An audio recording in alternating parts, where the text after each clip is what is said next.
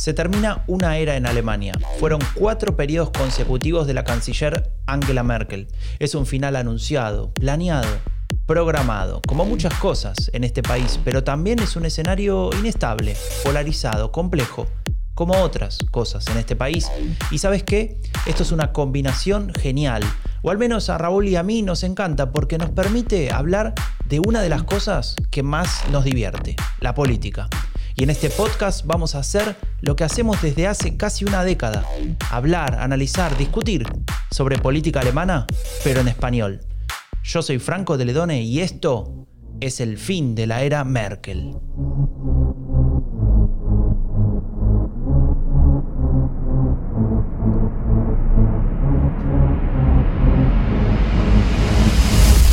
Buenos días, buenas tardes, cuando sea que estén escuchando este podcast. Bienvenidos, bienvenidas a un nuevo episodio del fin de la era Merkel, el número 13, grabándose el viernes 13, con lo cual es muy posible que nada pueda salir bien. ¿Cómo estás, Raúl? Pues después de esto que has dicho, no sé cómo afrontar este podcast. Pero bueno. ¿A qué no sabías que era supersticioso? Tú eres supersticioso, yo no. Pero para el fútbol, para el fútbol para el fútbol. Me lo has trasladado, pero bueno, vamos a intentar hacer algo. El número 12 más 1, no está mal, ¿eh? Eh, bueno, sos un buen, sí, bueno, sos experto en framing, ¿qué le vamos a hacer? El Build decía que este podcast no iba a durar más de tres episodios, ya que estamos, Build. Toma Build para vos. Mm. Bild Zeitung, el diario más vendido de Alemania. El un millón trescientos mil ejemplares diarios. Más amarillista del mm. país.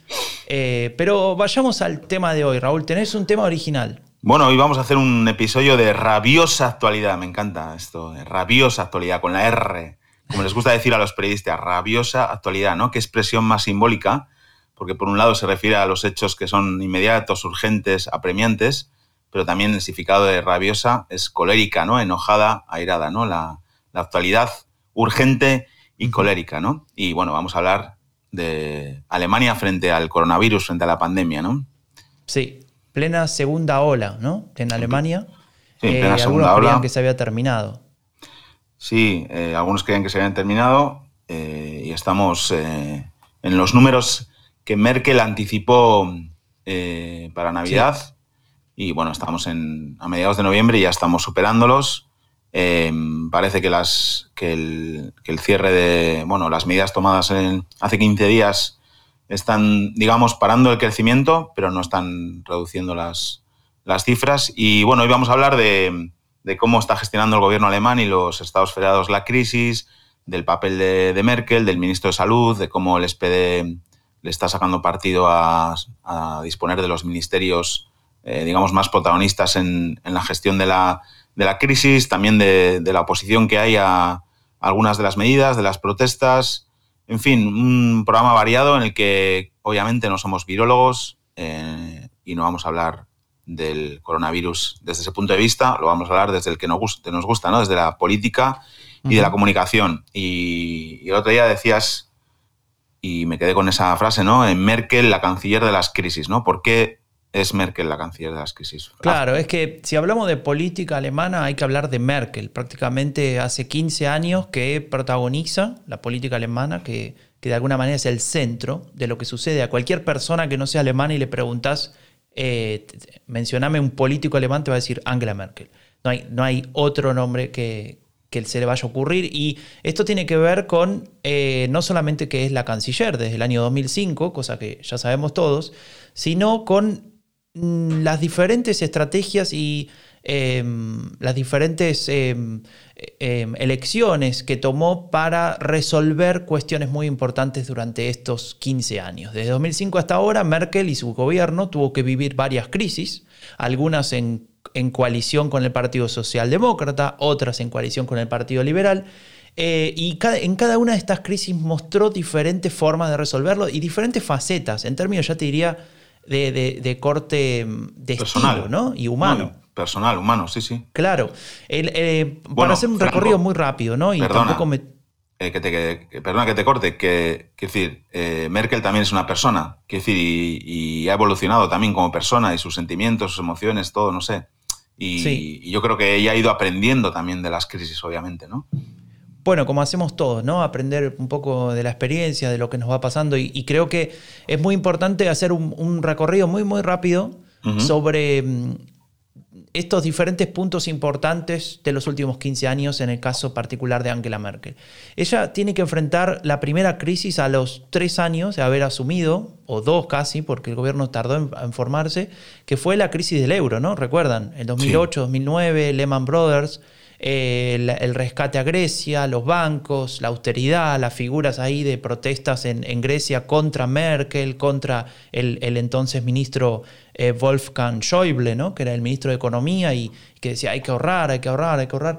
Y, a partir de ahí generaron unas reformas muy fuertes, ¿no? con un impacto social enorme, especialmente en el sur de Europa, ¿no? y se empezó a dar de vuelta esta discusión de el norte rico que le dice al sur que no sabe administrar su cosa pública y el sur pobre diciéndole al rico, al rico norte, ustedes no, son solidarios, qué idea de Europa, ¿no? Entonces, bueno, a vos te habrá tocado de cerca, Raúl, por, por ser español, ¿no? Justamente.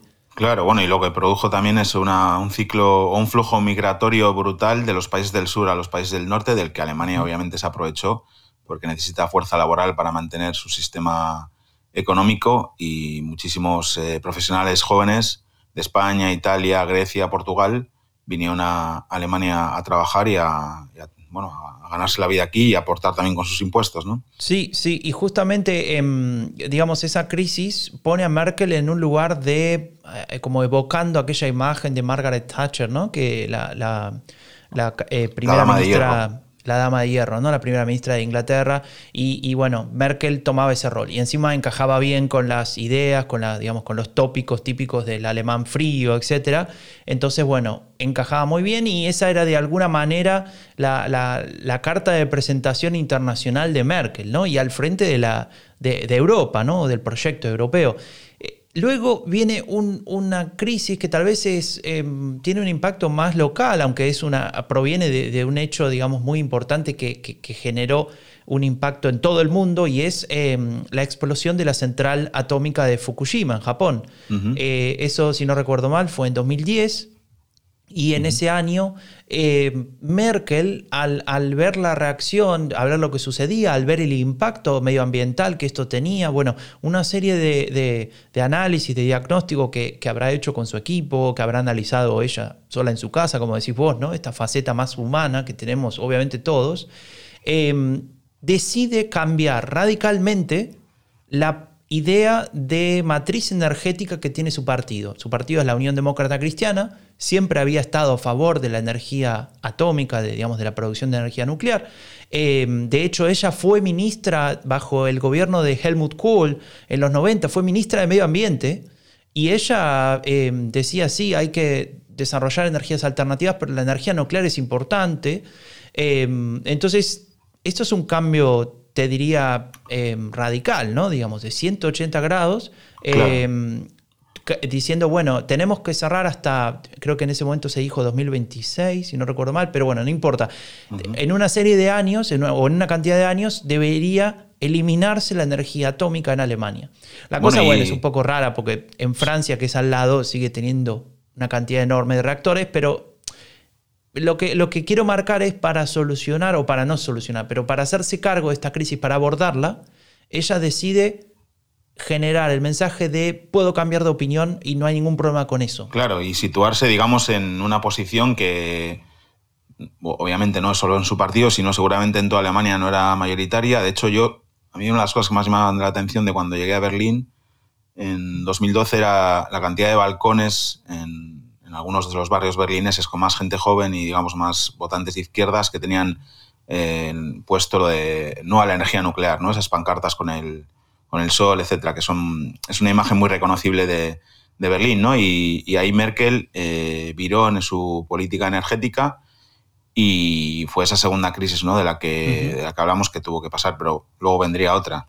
Claro, y, pero ah, déjame decir algo, antes de que venga esta tercera que vamos a mencionar ahora, es muy importante marcar algo en el rescate a Grecia de esa primera crisis que mencionamos antes del euro y luego en esta decisión de cambiar eh, la idea de matriz energética, Merkel empieza, a, em, Merkel empieza a acumular dentro de su propio partido una serie de, o, un, grupo de, detractores, ¿no? Digamos, gente que empezó a decir, bueno, pero esta nos representa, esta persona, este, este, este, liderazgo político que lleva adelante, y empieza a generarse en ciertos sectores, te, diría los más conservadores dentro de la propia CDU, de su partido, una cierta desconfianza hacia esta líder que al mismo tiempo, eh, año tras año, ganaba mucho en popularidad, ¿no? Pese a no ser una persona extremadamente carismática, digamos, no, no, no tiene el carisma que pueden tener otros líderes de su época, como era, por ejemplo, en su momento eh, Berlusconi, ¿no? O, digamos, él desde el tipo más populista, si se quiere, o eh, del tipo carismático, como puede ser, no sé, em, Justin Trudeau en Canadá, ¿no? Que todo el mundo lo ama, que, se ríe lindo, que es bonito y qué sé yo. En el caso de Merkel no, no, no es no es el ejemplo más claro de carisma, pero aún así ella empieza a acumular un apoyo muy grande en la población, especialmente sectores de centro y hasta de centro izquierda, ¿no? Y mal que le, mal, que le pese a, la socialdemocracia, incluso a los verdes también. Incluso a los verdes, sí, porque bueno, con el viraje de Fukushima, obviamente Merkel asumía el discurso de, los verdes y eso parecía que les iba a disparar. Y obviamente tuvieron un ascenso, pero eh, Merkel se comió parte de su, de su mensaje y muchas, muchos votantes de, que podían votar a los verdes eh, decidieron que no hacía falta irse de la, de la CDU ¿no? para, claro. para ser representados en ese tema. ¿no? Bueno, Merkel en estos 15 años ha ido apropiando de, muchos mensajes de, de, los otros partidos para formar un, un, gran centro político en Alemania en torno a su figura y a lo que ella representa. Si no, no podrían estar en los números que está la, la CDU ahora mismo, que ha estado durante este tiempo, ¿no? Y lo hizo con los verdes, lo hizo con el SPD, con las políticas sociales, incluso atreviéndose a apoyar medidas de eh, ampliación de derechos civiles, etc. Em, obviamente es eh, la política más inteligente que, ha tenido Alemania en muchísimos años y ha sabido entender a la sociedad alemana y también ha sabido moldear a la sociedad alemana a su manera. Entonces, bueno, eh, con la gestión de la crisis, eh, sin ese carisma quizá que pueden tener otros líderes políticos, eh, ha dado algo que los alemanes valoran mucho, ¿no? que es la tranquilidad. Esa tranquilidad que, que, valoran, ¿no? que sin sobresaltos. ¿no? Y Merkel era la política que sin sobresaltos iba eh, bueno, resolviendo todas esas crisis. ¿no? Ese verbo maravilloso alemán que es ungen, ¿no? El, que no sé cómo se traduce al español en realidad, pero el, ir resolviendo, el ir... Eh, Sería como eh, lidiando, ¿no? Lidiando con las crisis, sí.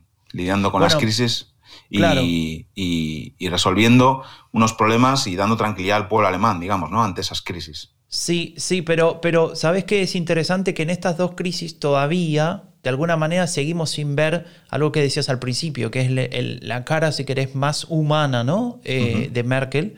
Eh, y, esto tiene, nos relaciona directamente con la crisis más reciente eh, de los últimos años, que fue la, la, llegada de una cantidad muy grande de refugiados, mayormente provenientes de, de Siria, pero relacionados a un fenómeno más, más largo en el tiempo, ¿no? Digamos que, quiero decir que, se había iniciado bastante antes y que tenía eh, mucho impacto en las personas que cruzaban el mar Mediterráneo con balsas, ¿no? Con estas eh, denominadas pateras, ¿no? Etcétera, eh, y que ya había muerto mucha gente, la famosa imagen del chico muerto en la playa, no sé si te, acordás. Eso venía ya apareciendo en los medios, venía siendo, digamos, siendo parte de, de, la agenda y de la discusión pública y en, el verano de 2015, fines de verano de 2015, eh, acá digamos septiembre más o menos, eh, se, da una llegada bastante importante de, en número de, refugiados, la mayoría provenientes de Siria y otros países de, esa región, y empieza de alguna manera a em, los medios de comunicación a ocupar toda la agenda de discusión toda la agenda pública con este tema. ¿no? Y lo que hace Merkel, eh, una de sus primeras acciones, es viajar a lo que sería esta línea de, llegada, ¿no? que, atravesaba Turquía, Grecia, los Balcanes, pasaba por Hungría, por Austria y llegaba a Alemania, que era el punto, digamos, de, el objetivo de, muchos de estas, de estas personas. Ella eh, se encuentra con un grupo, se saca una foto, una foto muy famosa, abrazada, como una selfie, ¿no? Con, con algunos refugiados. Y en algún momento, em, cuando ella tiene que informar sobre el tema, ella dice una frase muy famosa que es vía schaffen ¿no? Lo logramos o lo vamos a lograr juntos. Em, y esa frase marca de alguna manera su política de, apertura. Ella dice que em, Alemania tiene que hacerse cargo de este rol humanitario. Esa gente viene a Alemania o llega a Alemania porque tiene eh, una situación insostenible en su país de origen. Es decir, ella construye un frame muy relacionado con una visión, te diría hasta cristiana, ¿no? Digamos, de ayudar al prójimo en la emergencia. que encaja con los valores de su partido, ¿no? O debería encajar al menos y rompe, y rompe con una dinámica eh, alemana del, siglo pasado, ¿no? Que era completamente la contraria, ¿no? También. Y no solo rompe con eso, sino que rompe también con lo que decíamos al principio, ¿te acordás? En la primera crisis diciendo ustedes tienen que ahorrar, ustedes eh, eh, tendrían que haber, haber administrado la cosa pública de otra manera, cuando, cuando en el 2008 o 2009 llega la crisis del euro aquí, es una una apertura, ¿no? Es una visión mucho más abierta, solidaria, es una visión que tiene en cuenta otros valores. Y ahí es donde aparece este lado humano, ¿no? Donde aparece Merkel diciendo, bueno, tenemos una responsabilidad histórica frente a esto. Incluso contrastando con, una imagen muy famosa, voy a contar muy rápido, en, en, esa época, un poco antes, en mediados del verano de ese mismo año, se, realizó una serie de eventos que, hacía la Cancillería, digamos, el, Poder Ejecutivo alemán, donde Merkel iba eh, ciudad por ciudad y, en una especie de, pregúntele al presidente, digamos, en este caso a la canciller, eh, había un grupo de personas, muchos chicos, muchos jóvenes, que le hacían preguntas de generales, ¿no? De política, y ella respondía y esto se transmitía online, qué sé yo. Y hay una nena que le pregunta a ella si se puede quedar en Alemania porque ella es em, refugiada, ella creo que venía de Afganistán, no, de, de Cisjordania venía, bueno, lo tenemos que chequear, lo voy a mirar. Em, y ella le, dice que parece que su familia no se puede quedar a vivir a Alemania. Y ella ya había, no sé, llevaba un par de años, ya sabía hablar alemán, había ido a la escuela, quería estudiar, le, le plantea todo esto y Merkel le responde, yo no te puedo asegurar que te puedes quedar porque si no cumple los requisitos tu familia, te vas a tener que ir. Bueno, es una respuesta muy de eh, Verwaltung alemana, ¿no? De administración alemana. Una respuesta típica que se encuentran todas las personas que vienen a Alemania siempre, en muchas ocasiones, ¿no? Eh, bueno, no te puedo asegurar. Eh, es una respuesta que ya se podía haber ahorrado, porque obviamente que no le puedo asegurar, pero podía haber, eh, digamos, empatizado un poco con la pregunta. Eso fue fue heavy, ¿no? Esa imagen. Claro, pero déjame eh, contar mm. qué pasa después, porque en ese momento ella dice, bueno, siguiente pregunta, ¿no? Así como, como decís mm. vos en la administración, eh, bueno, siguiente cliente, ¿no? Siguiente persona. Sí. Y en, eh, ella empieza a escuchar la siguiente pregunta al otro lado, digamos, en el lado opuesto de esa tribuna circular, y, y vos ves que Merkel empieza a mirar hacia el otro lado donde estaba esta nena, y de pronto dice corte, corte, y va caminando y se acerca a la nena y la acaricia porque la nena se había largado a llorar, ¿no? Es decir, eh, la, nena esta veía como, como esa, esa, respuesta administrativa, por llamarla de alguna manera, le aplastaba todos sus sueños, ¿no? Digamos, le, generaba una inseguridad de, altas proporciones. Y, y ahí es donde Merkel no sé, intenta sacar de sí algún tipo de eh, acercamiento humano, ¿no? Acariciándola, decir, bueno, va a estar todo bien, qué sé yo. Y queda esa imagen en la prensa, de hecho se hizo viral el video, ¿no? De, de, Merkel, mira qué sangre fría, ¿cómo le va a decir eso? Bueno, una discusión enorme que, bueno, tal vez fue una mala salida, tal vez fue un error de comunicación, tal vez, no sé, lo que sea, pero en los hechos vemos que unas semanas después pasa esto de los refugiados que contaba antes, donde dice, bueno, Alemania tiene una responsabilidad eh, y se tiene que hacer cargo de esto frente a esta catástrofe humanitaria. Ahí, bueno, eso rompe con esa. Eh, con la historia alemana del siglo pasado, pero también con cómo Alemania entiende la cooperación al, al desarrollo, ¿no? que es una política que ahora mismo nos habla de ella por diferentes circunstancias, pero siempre la ha entendido, además es un ministerio que siempre ha querido tener la CSU, el partido de, aliado de Baviera, que la entiende como una manera de hacer negocios en el extranjero. O sea, y de camino sí ayudamos a alguna gente, pero es una manera de posicionarse, ¿no? Es un ministerio de exteriores bis en el que con mucho dinero para la cooperación eh, las empresas alemanas van detrás hacer negocios, ¿no? Entonces, esta, este perfil más humanitario, más de dar sin recibir nada a cambio, más de abrir las puertas de Alemania, un, un, país que entonces obviamente era el país con la economía eh, más potente de la, de la, Unión Europea, el que podía hacer, hacerse cargo de eso, ¿no? El que podía liderar esa respuesta en Europa, eh, bueno, virando con respecto a su, a su respuesta en el 2008, ¿no? A la crisis, también creo que tiene que ver con que llevaba 10 años ya de mandato y que ya estaba, digamos, en el final de, de, su mandato. No sé qué hubiera pasado si esto hubiera ocurrido en 2008. Igual no hubiera eh, actuado igual, ¿no? Porque... Bueno, dicen que, que ella tenía pensado terminar en 2017 uh -huh. eh, wow. y que, que, esta situación más el triunfo de Donald Trump uh -huh. eh, le hicieron rever su decisión y se vuelve a postular en, para 2017, ¿no? Uh -huh. Pero bueno, eso son eh, especulaciones. Con respecto a lo del el Ministerio de Cooperación, eh, habría que hablar con el doctor Fausto, ¿no? Habría que volver a invitarlo y que nos cuente. Este es el que sabe bien de eso, sí. Sí, sí. Pero bueno, lo dejamos para, para, para un futuro episodio. Lo que, lo que quería agregar, y para cerrar esta tercera crisis, es que.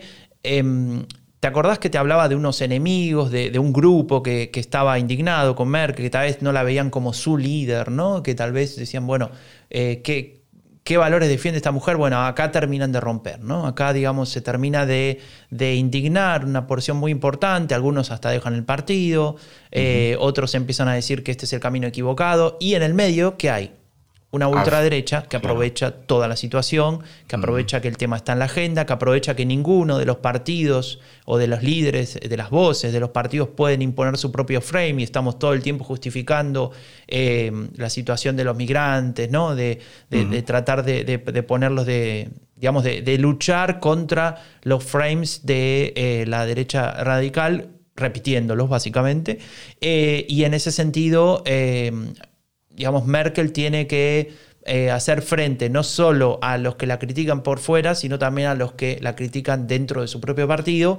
Eh, y es una situación muy difícil. Eh, de hecho, baja un poco su popularidad, pero al haber construido una base de centro, como decíamos antes, ¿no? de gente de hasta la centro izquierda que la apoya, mucha gente la apoya con más fuerza todavía. ¿no? Entonces, de alguna manera se equilibra esto. Sí, y esto... Y esto lo hemos hablado alguna vez.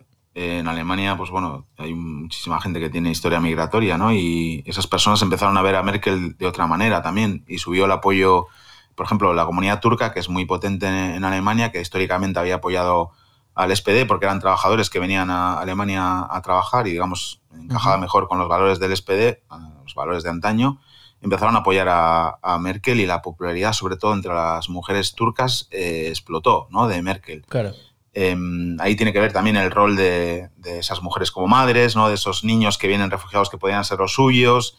Eh, hablando de madres, también en ese momento de los refugiados se habló de Merkel, el hecho de que no tenía hijos, ¿no? que uh -huh. eso se, se, habló también de, de, ese tema y de cómo para ella era también una manera de, de seguir con ese rol de, de madre también, aún sin tener hijos, ¿no? el, el abrir las puertas a todos esos eh, niños y niñas que venían de, de, un país destrozado por la, por la guerra a intentar tener poder sonreír en, en, Alemania, ¿no? Al menos, ¿no? Intentar salir adelante con, con su familia, ¿no? Pero bueno, sí, terminó sí. Esa, esa crisis, bueno, no ha terminado porque los efectos todavía siguen estando en la, en la política alemana. Eh, han pasado unos años y... Pues, claro, eh, su partido, su partido eh, tiene una digamos, un, un, unos problemas para sostener el apoyo electoral a nivel regional, pierde sí. algunas elecciones, los verdes ganan, AFT también crece un poco, uh -huh. y llega el 2018 cuando ella dice, bueno, para mí se termina este, este camino en 2021, voy a dejar de ser canciller, y parecía que la política alemana se tenía que reordenar a partir de, de, de ese, de esa situación, pero en el medio tiene lugar la pandemia que ya todos conocemos, eh, y ahí es donde Merkel saca de vuelta este traje de, de digamos, de, administradora de crisis, ¿no? Digamos. Eh, y en ese sentido, el primer mensaje en marzo, un poquito antes de Pascua, eh, da un, una, una, cadena nacional, digamos, un mensaje a la población y dice, esta es la crisis más grande que nunca tuvo Alemania desde que existe la República Federal, es decir, desde la Segunda Guerra Mundial. De hecho, ella lo dice mejor que yo. Ella dice, esta crisis es la más seria y es, la más, es el desafío más grande desde la reunificación.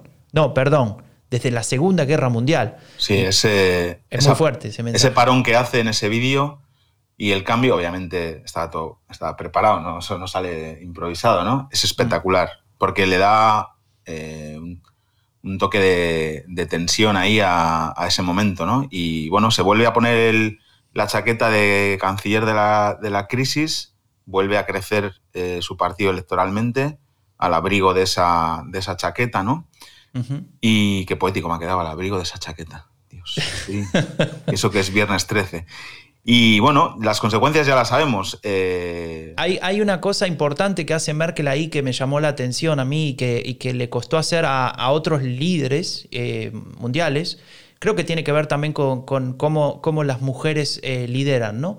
Ella habla siempre de un desafío que tenemos que superar juntos y evita el frame que usaron muchos otros, especialmente los, los líderes hombres, que es el de la guerra, ¿no? Tenemos que pelear contra el virus y derrotarlo, mm. eh, generando una especie de, competencia, ¿no? O de enemigo delante. Y ella lo que dice es, bueno, esto es un desafío que todos juntos podemos llevar adelante.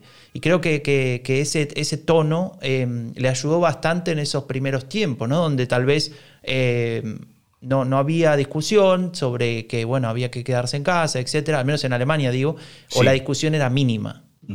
Sí, sí, eso desde luego el frame de la guerra no lo, no lo utilizó ella, eh, porque sabe también las consecuencias que, eso trae. Y bueno, ese discurso de que es la peor crisis a la que nos enfrentamos desde la Segunda Guerra, pues impactó mucho ¿no? en la población alemana, que bueno, está acostumbrada a vivir eh, eh, situaciones terribles, ¿no?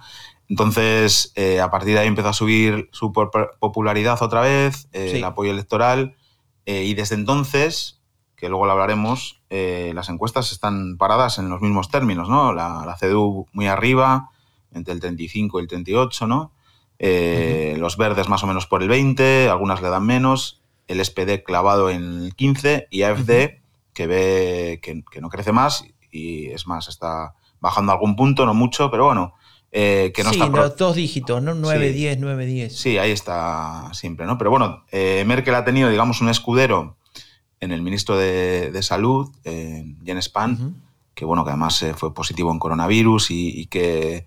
Em, digamos que es un tipo joven, es, es, conocido acá en Alemania porque él mismo se postuló para suceder a Merkel cuando hubo una elección, bueno, no vamos a contar toda la historia, tal vez en algún momento, pero él quería ser uno de los sucesores de Merkel al frente del partido, pierde, pierde en primera vuelta, de hecho, pero logra un apoyo importante, creo que era el 20%, y termina de alguna manera teniendo un lugar muy importante eh, dentro del partido y tiene un par de peculiaridades para, para un partido de centro derecha conservador, cristiano, y es que él es eh, homosexual y digamos eh, está casado con, su pareja y, lo, digamos, lo, manifiesta abiertamente y eso genera obviamente en este partido algunas rispideces a veces, pero aún así él se hizo este lugar eh, tiene, tiene el lugar de ministro de salud, donde algunos decían, bueno, eso es un premio que le dio Merkel para consolarlo, para tenerlo tranquilo, y en realidad lo que está demostrando, como decís vos, Raúl, es que, es que lo, estaba preparado para algo así, ¿no? Bueno, ¿quién estaba preparado por una pandemia en realidad? Es la pregunta bueno, claro, el, Ministerio de, de, Salud también se dijo en España cuando hicieron a Salvador Illa ministro de Sanidad, que era una cartera sin, sin competencias y que lo tenían ahí porque iba a ser el representante del gobierno de España para Cataluña, etcétera. Bueno, luego viene el coronavirus y les hace a todos ministros de sanidad y les pone en su sitio, ¿no? Y yo creo que Spahn, que en las encuestas de valoración está por, justo por debajo de, Merkel, eh, bueno, al menos comunica bien, eh, se le entiende, eh, no habla a los ciudadanos como si fueran niños de 10 años, como hace el alcalde de Berlín, por ejemplo, y, bueno, está, digamos, siguiendo las recomendaciones de los científicos, tratando de, poner eh, por delante ¿no? la salud de los alemanes sobre otras consideraciones y le va bien en, las valoraciones. No está en la terna para, para la, suceder a Merkel, pero es una persona importante dentro de, la, de la, CDU, ¿no? Eso sí, él, digamos, a ver, no está en la terna oficialmente, pero hay un pacto con, con Amin Laschet, que es uno de los que se postula, de, que, de que juntos llevarían la dirección del partido, cosa que después puede cambiar, ¿no? Sabemos que en política. Eh, pero bueno, en principio él sería aliado a, esa postura, que es la postura más continuista de alguna manera, pese a que él eh, no tenía esa visión hace un, año, un año y pico, pero bueno, todo el mundo tiene derecho a, cambiar. Claro, y eh, bueno, entrando de lleno en el tema del, coronavirus, eso, pues a mí me gustaría eh, que charlásemos también un poco el proceso de toma de decisiones en Alemania, ¿no? Comparado con otros países. Sí. Eh, Alemania ha sido durante mucho tiempo, ahora pues no, porque se ha disparado otra vez las cifras, pero durante mucho tiempo, cuando en otros países iba muy mal, Alemania salía todavía pintado de verde en el mapa europeo y todos miraban hacia Alemania, eh, porque Alemania le iba bien. A mí me ha hartado responder a mis amigos y eh, españoles porque en Alemania iba tan bien cuando en España iba tan mal, etcétera, ¿no? Y bueno, la, forma de, la toma de decisiones en Alemania ha sido, digamos, el, gobierno federal y los estados federados eh, reuniéndose de manera conjunta, eh, decidiendo las medidas a tomar y luego cada uno, pues, porque tienen las competencias los estados federados en muchos de los, de los temas, desarrollando esas medidas en función de las circunstancias, necesidades y contexto de cada, de cada estado, ¿no? No es igual en Baviera que, en, el, este de Alemania, etcétera, ¿no? Y a mí hay una cosa que, quiero destacar con respecto, por ejemplo, a cómo se ha llevado en España, que es el caso que mejor conozco, es el tema de la lealtad institucional, ¿no? La lealtad institucional entre el gobierno federal y los estados federados. No ha habido ningún presidente de ningún estado federado que haya estado tirando piedras sobre al gobierno federal. No ha habido discusiones, digamos, de mm, en el sentido políticas que derivan en, temas electorales. Creo que se ha puesto, que ha habido una responsabilidad bastante mayor ¿no? en, el, caso de, Alemania con respecto a, España, donde hemos visto pues, a gobiernos autonómicos pegándose diariamente con el gobierno de España. Encima, en, un clima casi electoral en lugar de en un clima de, pandemia donde están muriendo todos los, todos los días eh, personas ¿no? y donde tenemos un problema gordo. Yo creo que eso les ha ayudado también a transmitir una imagen de, tranquilidad a la, población. Es verdad que ha habido debate, que algunos eh, estados federados querían ir más allá, otros querían eh, no restringir tanto eh, las, medidas, digamos, lo que se podía hacer, pero sí que ha habido en esas reuniones en las que luego salía Merkel, normalmente Markus Söder, el presidente de Baviera, también a veces salía el alcalde de Berlín, con el ministro de Sanidad, no sé, transmitían una imagen de colaboración institucional, de seriedad y de que lo primero es la, salud de los alemanes, obviamente también la, economía. Y yo creo que eso, y luego también me ha gustado de, Alemania eh, la manera de comunicar las medidas del coronavirus, el uso de diferentes idiomas en la información oficial, eh, entendiendo obviamente que es un país diverso, con personas que, no hablan bien alemán y que tienen que enterarse igualmente de lo que, de lo que ocurre, ¿no? Y, no sé, creo que en ese sentido han dado una muestra de ser un Estado que funciona bien, también en la gestión de las ayudas, totalmente sin burocracia, algo que en Alemania es muy sorprendente. O sea, las ayudas que había autónomos y a empresas, tú las solicitabas un lunes con muy poco papeleo y el, jueves lo tenías en la cuenta, ¿no? O sea, eh, han puesto por delante, digamos, yo creo que el gobierno alemán tenía mucho miedo a un estallido social, ¿no? A que la gente se quedara sin recursos y han puesto por delante eso y han, se han cargado algunos de, sus de sus dogmas, ¿no? Como el de la deuda cero, ¿no? El de no tener, el de no endeudarse. El ¿no? ¿no? El, cero negro. Claro, eso, eso es uno de los grandes dogmas de la política económica alemana. Luego, si quieres, hablamos de eso, porque ahí el, el vicecanciller y ministro de, de, de, Finanzas o de Economía, es de Economía, perdón, no. Eh, Scholz es el de finanzas. Siempre me equivoco, como está separado es verdad. Y economía es como planificación. Almauer, sí, es el... Y finanzas es el, lo que sería economía. Sí, el que siempre... eso es. Bueno, pues eh, Olaf Scholz, eh, que es el, el candidato del SPD, ha tenido una presencia muy importante en esta, en esta crisis. Y si quieres hablamos un poco de, de cómo el SPD, que tenía el ministro de Finanzas, el ministro de Trabajo, la ministra de Familia, que han desplegado una ingente cantidad de ayudas, eh, Corona Hilfe, el, montón de paquetes de ayudas para las familias, para los autónomos, para las empresas, el Kurzarbeit para los trabajadores. Eh, a pesar de ese despliegue, de ese grandísimo despliegue. Claro, para eso hizo obviamente que su intención de voto crezca al 43, 44%, ¿no? Bueno, pasó del 15 al 15,3. Bueno, en términos de porcentaje sería como el, el 8%, no estaba mal tampoco. Bueno, en fin, yo es algo que no puedo entender y tiene que ver con lo que hemos hablado muchas veces, ¿no? La gente le atribuye a Merkel todo, ¿no? La atribución de la responsabilidad con una figura como Merkel, un gobierno de coalición, cuando eres el socio pequeño, es muy difícil de que la ayuda de las familias, no sé, cuando una familia le llega el, el Kinder Bonus este que te que dieron en octubre y noviembre, 300 euros por, por hijo, eh, pensó que se lo había dado Merkel, no la ministra de Familia Giffy, ¿no? Ni el SPD, ¿no? Sin embargo, es una idea del SPD. Y, que el Kurzarbeit esté funcionando es obra del ministro de Trabajo, de Humberto Heil, ¿no? Y que el otro día, eh, antes eh, de, cerrar, digamos, la actividad económica en restaurantes, cafés, bares durante un mes que, va, que, está en Alemania, eh, el ministro de Finanzas anunciase una ayuda de 10.000 millones de euros, es obra del ministro de Finanzas y de su equipo, ¿no? El otro día estaba leyendo un artículo en Die Zeit sobre el equipo de, Olaf Scholz, que tiene en el Ministerio de, Finanzas, y tenía también un, tiene también un consejo de asesores económicos que están fuera del ministerio que le, asesoran en la toma de decisiones, ¿no? Y es muy interesante, ¿no? Comprobar cómo, se reúnen una vez a la semana por videoconferencia y, trabajan en, cómo mejorar pues, las ayudas a, las empresas, en cómo, digamos, que la economía se vea lo menos afectada posible por la, por la crisis, ¿no? Y había cuando, cuando empezaron con estas ayudas y con el tema de endeudarse para, para mantener la economía, había un miedo en el gobierno alemán de que los intereses cuando por sus créditos creciesen y luego no, no pudieran pagarlo o no pudieran dar más ayudas. ¿no? Y estos,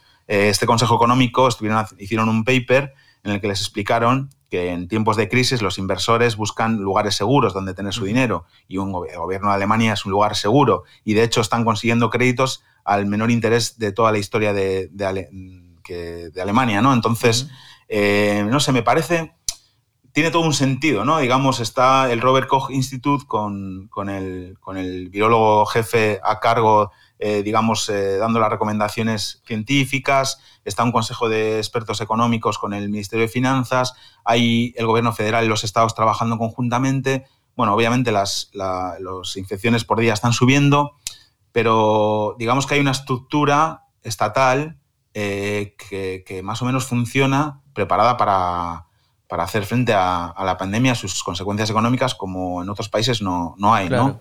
Claro, y digamos, daría para pensar que una estructura también ordenada, más allá de, los, de, la, intención de voto, digo, eh, hace que, bueno, que la población eh, crea en lo que dice el gobierno, que la población, digamos, eh, digamos haga lo que el gobierno pide en términos de cuidarse, de distanciamiento, etcétera, y que no hay nadie que protestan y que le parece mal esto que hace el gobierno, ¿no? Me imagino.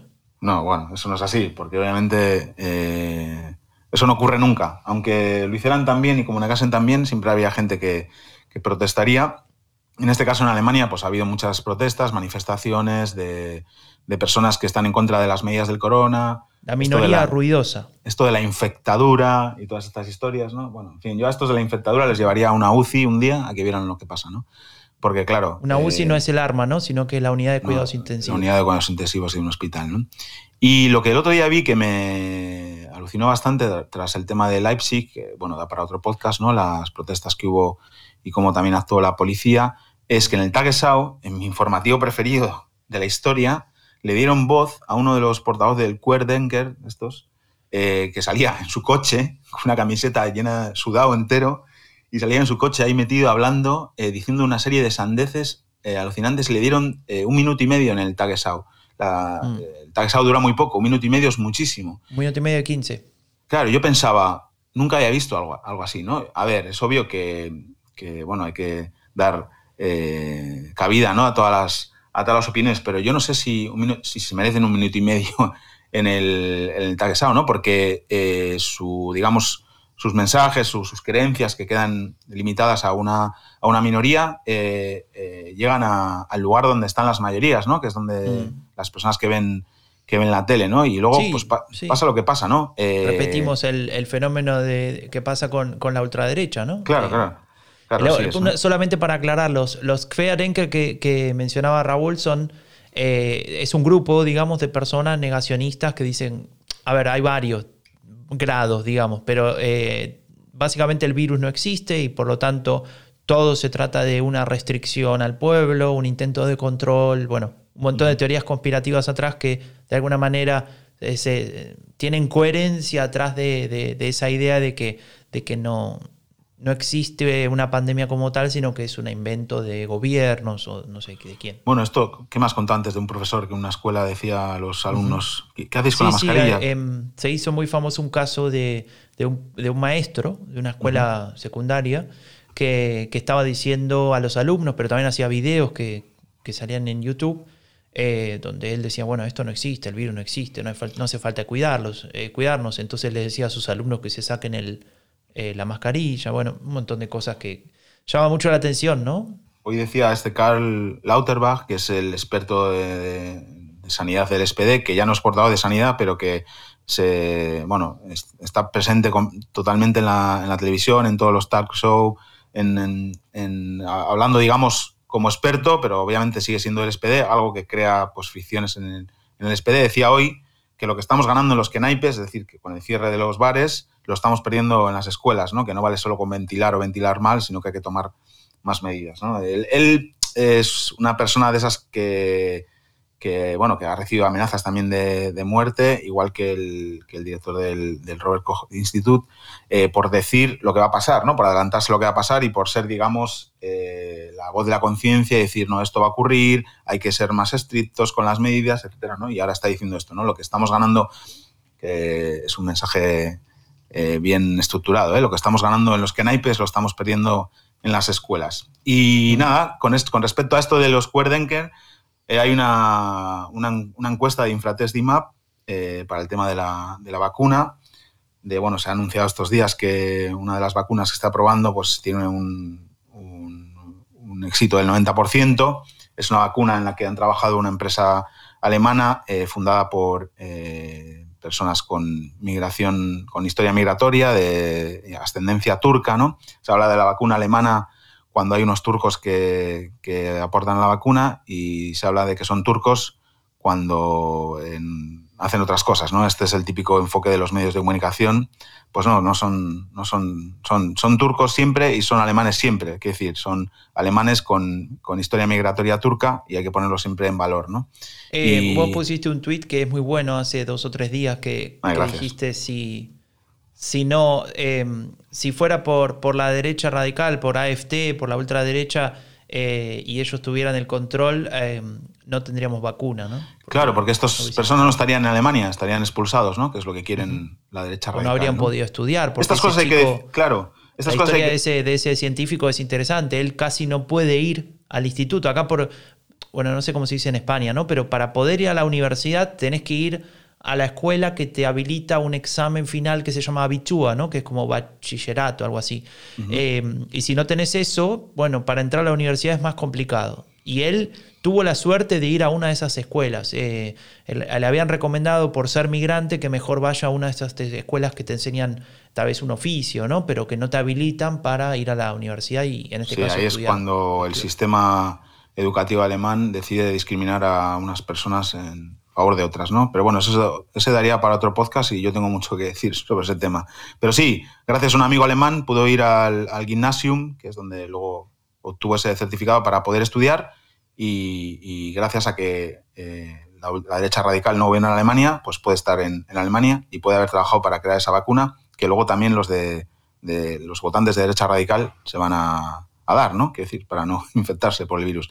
Entonces, estas cosas hay que decirlas porque parece demagogia, pero no es, es la verdad. O sea, es eh, cuando tú quieres una sociedad homogénea, en la que no haya diversidad, en la que no existan extranjeros, en la que solo haya personas, eh, digamos, de unos eh, determinadas características, pierdes un montón de cosas, entre ellos a personas con ese talento y esa capacidad de, de producir eso, ¿no? Entonces, bueno, gracias a, a, BioNTech, a estas dos personas turcas, Ugur Sain y Özlem Tugeki, que no sé cómo siento pronunciarlo tan mal, pero es más complicado casi que el, que el alemán. Y hoy veíamos una encuesta ¿no? sobre el tema de las vacunas, eh, que les preguntaban a la gente, una vez que la vacuna esté para todos, ¿se vacunará? Y solo el 37% decía que seguro.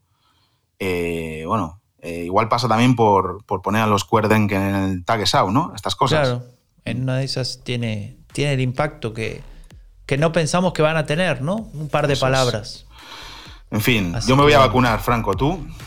Sí, claramente. Bueno, si es que podemos, ¿no? Porque eh, es una de las cosas que parece que, se van a hacer en Alemania y es vacunar en grupos. Primero los de riesgo, después al personal eh, sanitario y después mm. recién al resto de la población. Bien, una cuestión cuando me toque, cuando me toque, y obviamente tiene toda la lógica la manera de, priorizar esa, esa vacuna, me, vacunaré eh, y bueno, obviamente estoy, estoy encantado de que... al, al Garten, ¿no?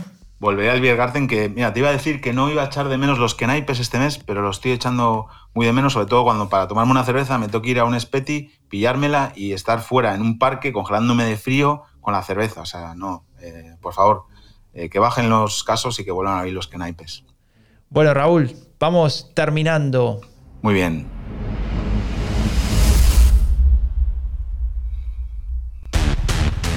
No, no terminó ahí cuando cortó la música. Me falta decir que muchas gracias por estar ahí, muchas gracias por escucharnos, por el feedback, por los mensajes. Suscríbanse a Spotify, a Apple Podcast o a cualquiera, cualquier plataforma eh, donde puedan escuchar podcast porque estamos en todas. Cuídense mucho y esto fue El fin de la era Merkel, un podcast producido por Rombo Podcast. Si querés saber más sobre política alemana en español, visita eleccionesenalemania.com o seguinos en Twitter.